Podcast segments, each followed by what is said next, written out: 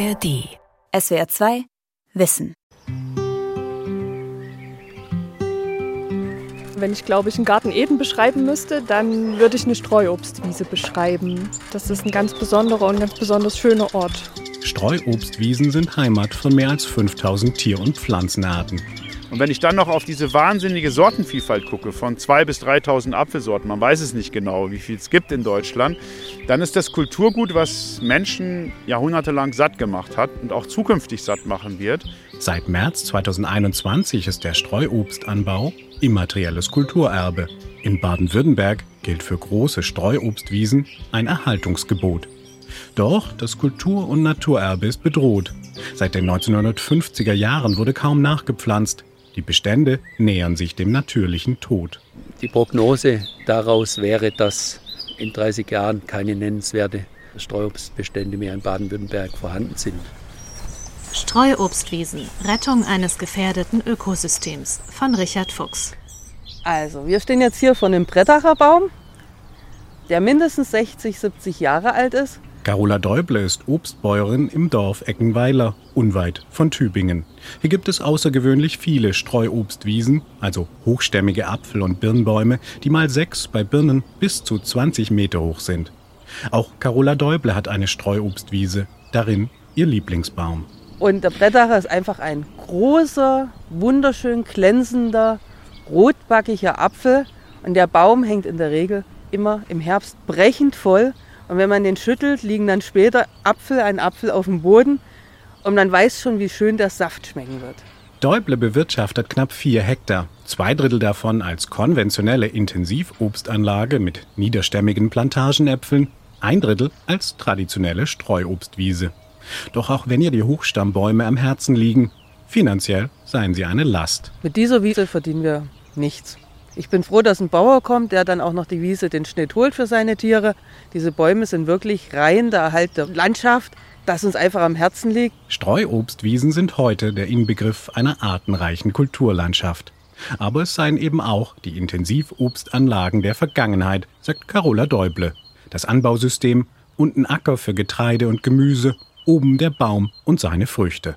Früher waren das Obstwiesen, sprich, es waren geschlossene Wiesen, wo kein einziger Baum gefehlt hat. Und mittlerweile sind Streuobstwiesen Streuobstwiesen, weil viele Bäume bloß noch verstreut stehen, also vereinzelt, weil eigentlich der Rest gar nicht mehr erhalten ist. Ortswechsel. Ein Treffen mit Klaus Schmieder, Professor am Institut für Landschafts- und Pflanzenökologie der Uni Hohenheim.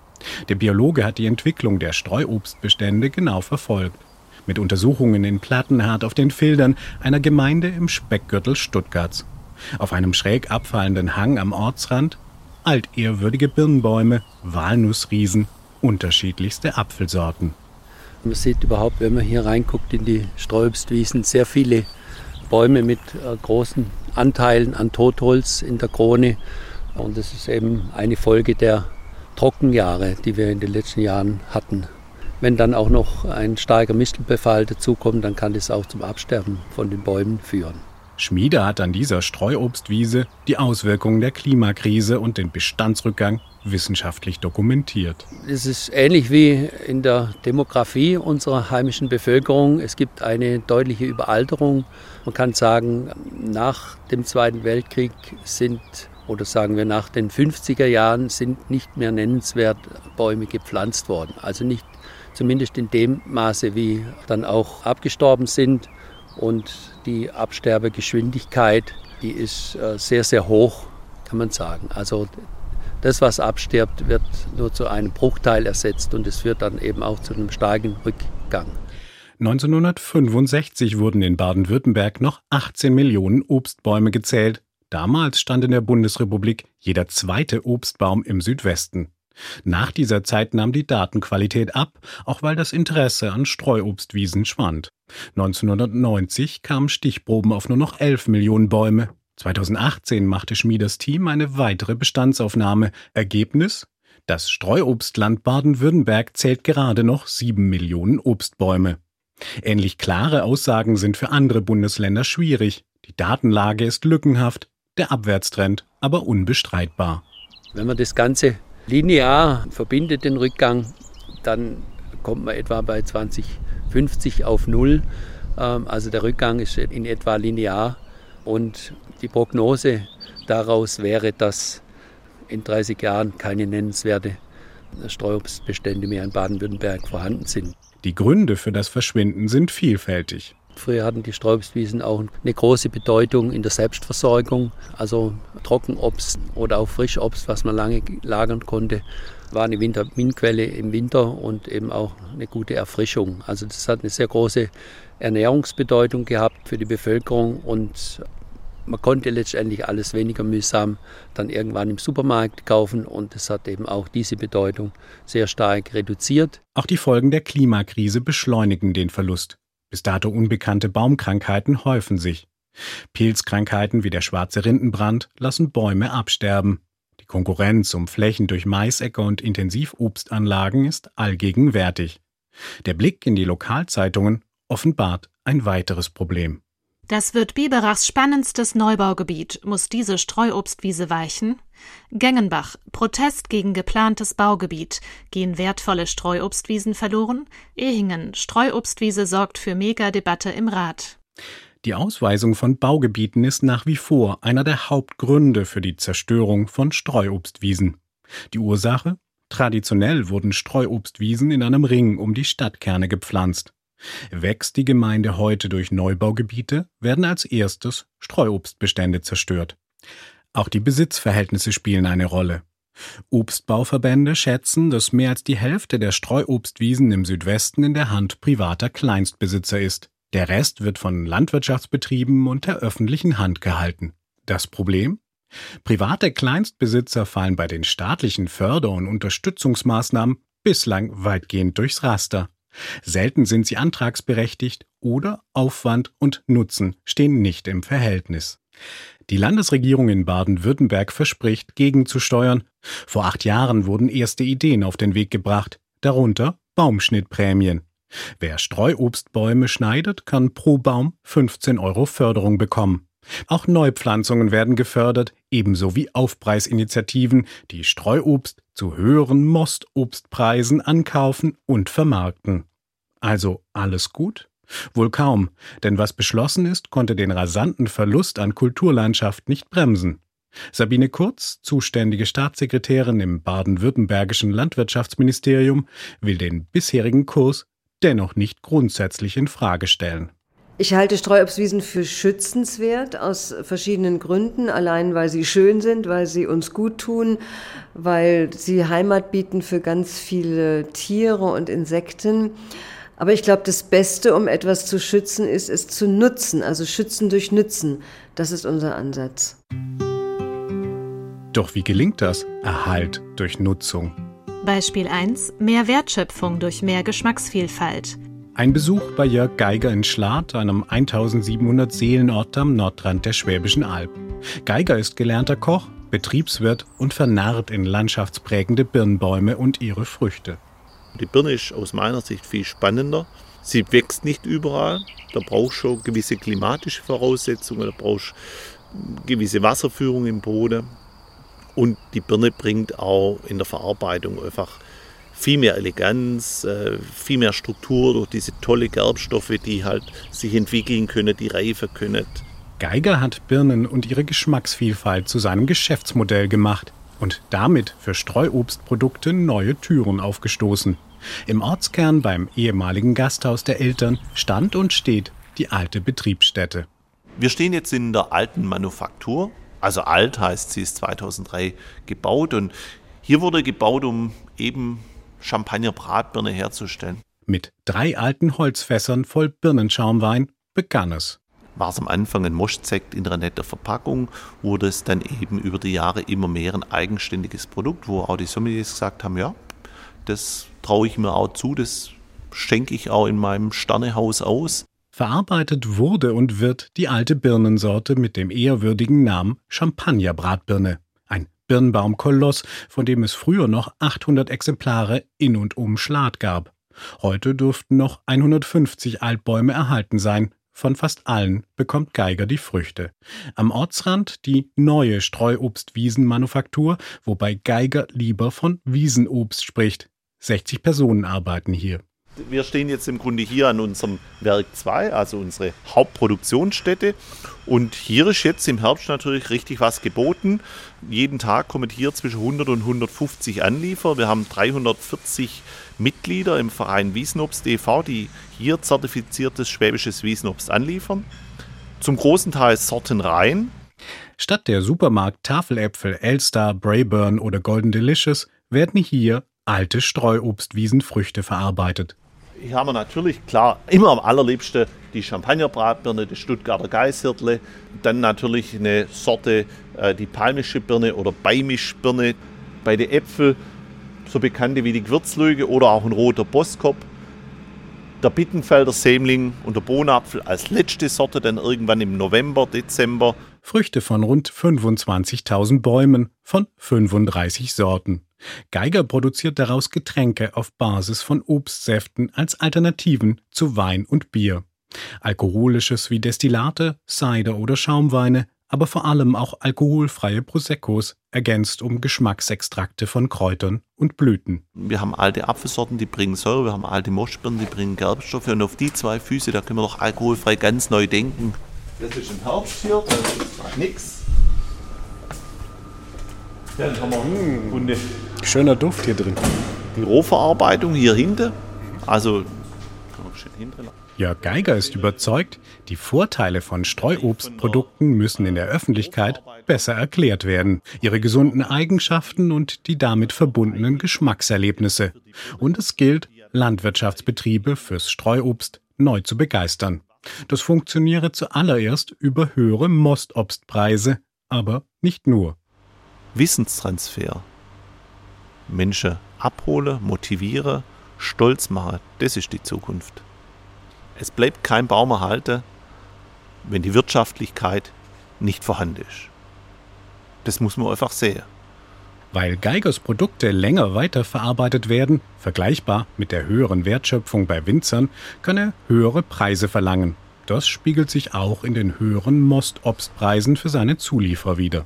Streuobst ist nicht was für verrückte Spinner oder andere, sondern Streuobst oder Wiesenobst muss etwas sein, wo auch ein Landwirt, der davon leben muss, damit arbeiten kann. In Zahlen bedeutet das, Bewirtschafter können bei ihm zwischen 17 und 70 Euro pro Doppelzentner Wiesenobst verdienen, je nachdem, wie selten die Sorte oder wie gut die Qualität ist. Ein Doppelzentner sind 100 Kilo. Ein Vergleich mit dem Preisbarometer des Vereins Hochstamm Deutschland zeigt, das waren im Jahr 2022 Mostobstpreise im obersten Bereich. Für konventionelles Mostobst wurde im Schnitt der eingegangenen Meldungen knapp 11 Euro pro Doppelzentner gezahlt. Für Bioware knapp 15 Euro für 100 Kilo. So, jetzt gehen wir mal auf andere Flächen. Wieder mehr Wirtschaftlichkeit für Streuobstwiesen, das muss sich für Jörg Geiger auch in der Arbeit mit den Obstbäumen widerspiegeln. Ankunft am Schräghang mit dem Namen Weingarten. Vier Fußballplätze groß, darauf ältere Flächen mit artenreichen Magerwiesen, Hecken, Birnbaumgiganten. Aber auch Flächen, wo er vor zwei Jahren neue Bäume gesetzt hat, deutlich enger. Trotzdem sei dies naturnaher Anbau, der Unterschied zu Obstplantagen groß. Wir sagen am Ende sollen 155 Bäume pro Hektar stehen. Das ist immer noch eine riesige Differenz zum Industrie-Mostobstanbau. Da bin ich bei 600 bis 1200 Bäume und im Tafelobstanbau bin ich bei 3.000 bis 5.000 Bäume pro Hektar. Da sind 155 und im Jugendstadium 310 eine riesige Differenz. Um die Jungbäume herum eine grasfreie, umgebrochene Baumscheibe. Das fördere das Wachstum, sagt Geiger und greift mit einer Hand in den Boden, der krümelig durch seine Finger fällt. Also ich zeige das auch bewusst, ja, das ist natürlich auch wieder eine Provokation. Boden offen halten, aber ich kann Ihnen sagen... Dass Geiger Streuobstwiesen wie Obstäcker betreibt, bringt ihm aus der Naturschutzszene Kritik ein. Andere dagegen unterstützen ihn genau dafür. Das vorhandene Know-how in moderner Kälterei, Brennerei und Vakuumdestillation für alkoholfreie Getränke hat Jörg Geigers Weg erst möglich gemacht. Mehr Fortbildungen in Kellereiwirtschaft könnten der Streuobstszene also einen mächtigen Schub geben.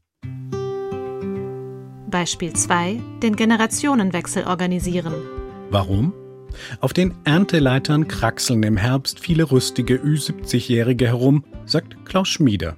Eine Strategie ist hier ganz wichtig, auch in Bildung zu investieren, weil mit den Bewirtschaftern stirbt auch das Wissen der Bewirtschafter, sage ich jetzt mal. Und das heißt, ich muss schauen, dass dieses Wissen übertragen wird, aber auch erneuert wird. Genau hier will der Verein Schwäbisches Streuobstparadies eine Lücke schließen. Zuerst stelle ich mich mal vor, ich bin Ivan Lueda. Ich mache mit euch heute die Führung zum Obstanbau. Iva Lueder ist Schülerin, Streuobstwiesen-Fan und an diesem Mittwoch seit wenigen Stunden geprüfter Guide fürs Streuobst-Infozentrum in Mössingen am Albtrauf südlich von Stuttgart. Für SWR 2 Wissen macht sie danach ihre erste eigene Führung. Erste Station, ein interaktives Display, das spielerisch die Vorteile von Streuobstwiesen erklärt. Zuerst möchte ich so ein bisschen mal sammeln, wofür können denn so Streuobstwiesen gut sein? Was helfen die uns? Sinnvolle Freizeitanwendung, dass man da was machen kann. Das stimmt, das ist natürlich für Kinder was Besonderes. Man kann beispielsweise Schaukeln aufhängen, oft, keine Ahnung, zum Beispiel sowas wie Picknicken. Es gibt verschiedene Verwendungen, die man natürlich auch als Kind sehr toll findet. Das Streuobst-Infozentrum mit integrativ betriebenem Café und Regionalladen hat seinen Sitz im Pauserquartier, dem Industriedenkmal einer einst weltbekannten Textildruckerei. Der Verein Schwäbisches Streuobstparadies wurde von 300 Akteuren gegründet, darunter sechs Landkreise, Obstbauvereine, Hofläden, weitere Streuobstenthusiasten. Das Ziel? Neue Zielgruppen begeistern. Mit Botschafterinnen wie Iva Lu kann und soll das gelingen und auch durch neue Bildungs- und Tourismusangebote, darunter Streuobstwiesenunterricht. 160 Schulklassen haben daran bereits teilgenommen. Sabine Maleder, Ivalus Mutter und in Sachen Streuobst auch Mentorin, betreut das Streuobst-Infozentrum seit Jahren mit und entwirft das Kursangebot der Obstwerkstatt. Im Nebenraum der farbenfrohen Ausstellung stehen zwei surrende Profi-Dörrautomaten und eine lange Arbeitstafel für Kochkurse.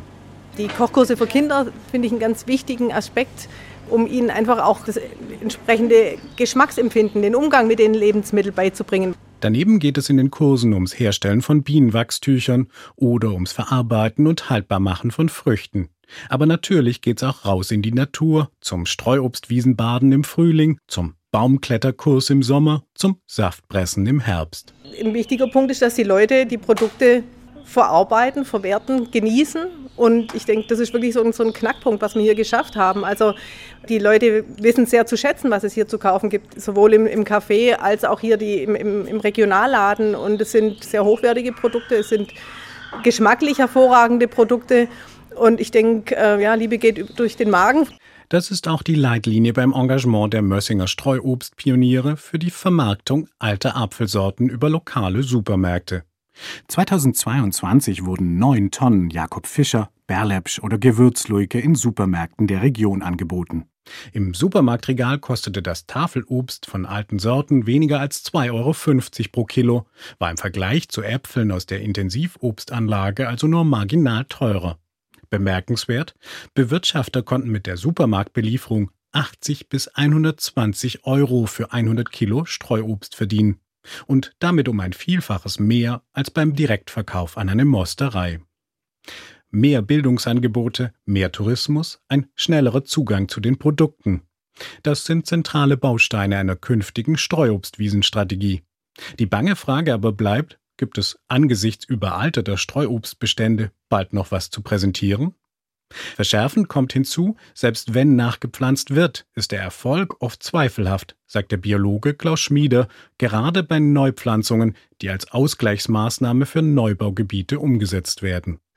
Da ist praktisch die Ausgleichsmaßnahme erfüllt, wenn die Bestände gepflanzt sind. Ob sich dann jemand danach darum kümmert, ist dann sekundär. Und es gibt so eine Regel, nur jeder fünfte gepflanzte Baum erlebt das fünfte Standjahr. Pflanzen und vergessen, das ist keine gute Idee. Doch wie geht's dann? Mit mehr Team Spirit? Beispiel 3. Den Altbestand bewahren. Kurz nach 8 Uhr an einem Donnerstag im Spätfrühling. Kikeriki, Kikeriki, es krähte der Hahn, die Sonne beginnt ihre goldene Bahn. 24 TeilnehmerInnen am Kurs der Obstbaum-Schnittschule beginnen den neuen Ausbildungstag. Esperta Larbs im Hauptberuf Sängerin und angehende Baumwartin stimmt an.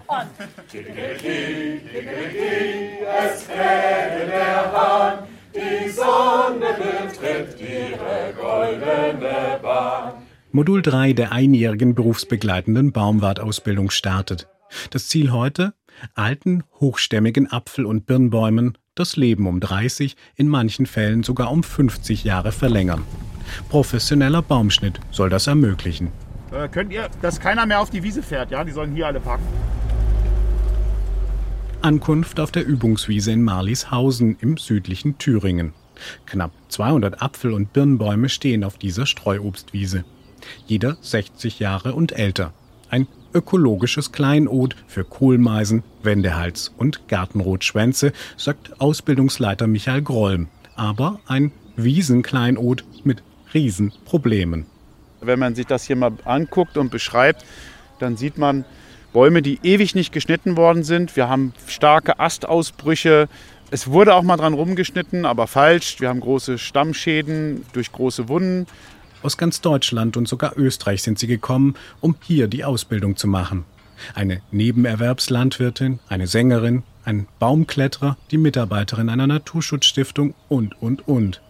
Auffallend viele Frauen sind darunter. Das Arbeitsgerät von allen? Klettergurt, Helm, gut geschärfte Schnittwerkzeuge und eine schwere Ausziehleiter. Wer braucht jetzt alles einen Klettergurt? Alle brauchen jetzt einen Klettergurt.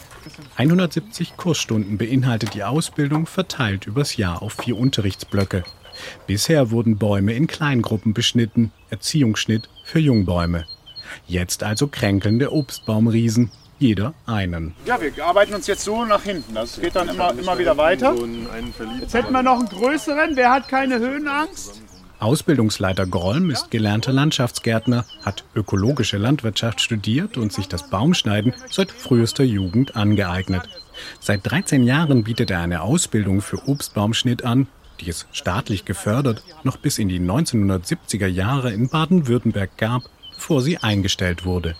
Inzwischen gibt es auch im Südwesten wieder Lehrgänge der Obstbauverbände, allerdings weniger umfassend.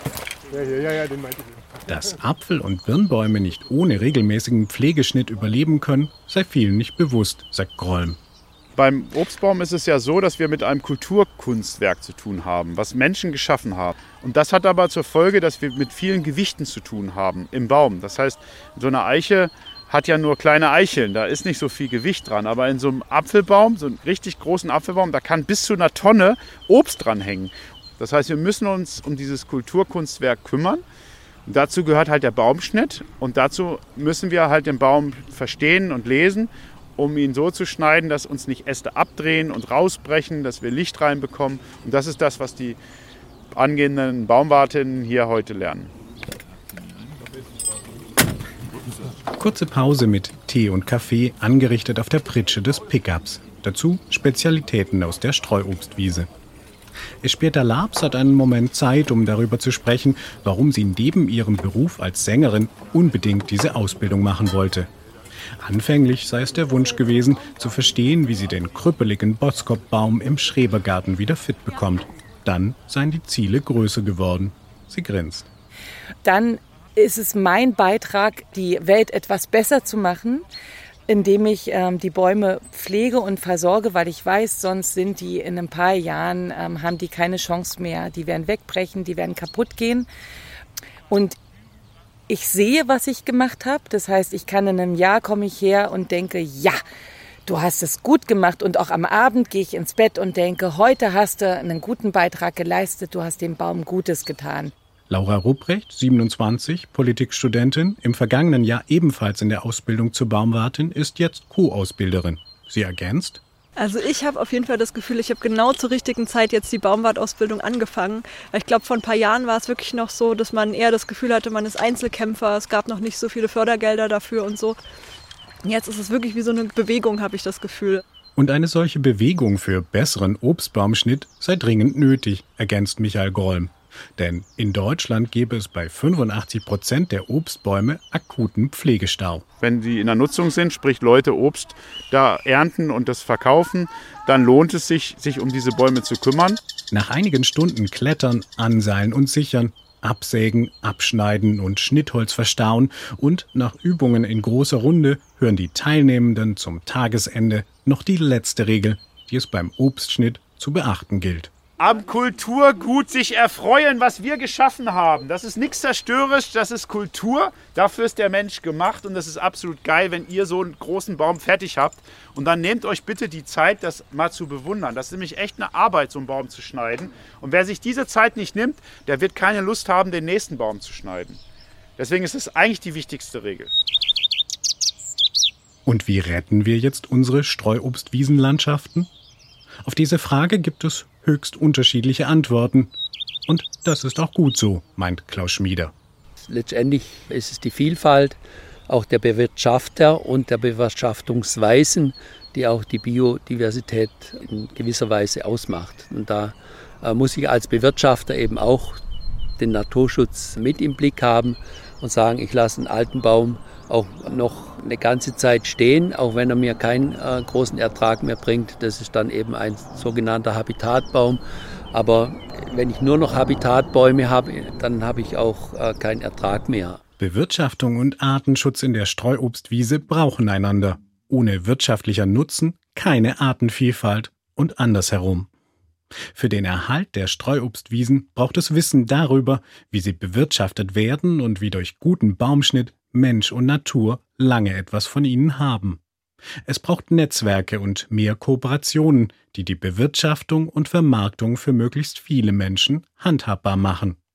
Es braucht genug Aufmerksamkeit dafür, wie wertvoll die Streuobstlandschaften auch jenseits der Nutzung für unser kulturelles und gesellschaftliches Miteinander sind. Und es braucht deutlich mehr Fokus auf den Erhalt alter Streuobstbestände, nicht zuletzt, um im Kampf gegen die Klimakrise Zeit zu gewinnen. Für all das gilt es möglichst früh im Leben, neue Streuobstwiesenfans zu gewinnen. Die Packpresse zum Beispiel schafft dann 700 Kilo auf einmal. Sprich, das sind zwei solche Großkisten voll mit Äpfeln, die es dann auf einmal abpresst. Obstbäuerin Carola Däuble zeigt Kindern in jedem Herbst die eigene Musterei, parallel zur kräftezehrenden Arbeit. Und die sehen dann auch immer, wie gepresst wird. Und dann gibt es natürlich immer noch Apfelwaffeln und die freuen sich riesig und auch die Erwachsenen kommen dann immer, Frau Däuble, bei Ihnen waren wir damals. Das ist natürlich toll. SWR 2 Wissen. Streuobstwiesen. Rettung eines gefährdeten Ökosystems. Autor und Sprecher Richard Fuchs. Redaktion Dirk Asendorf. Ein Beitrag aus dem Jahr 2022. SWR 2 Wissen. Alle Folgen in der ARD Audiothek. Manuskripte und weitere Informationen unter swr2wissen.de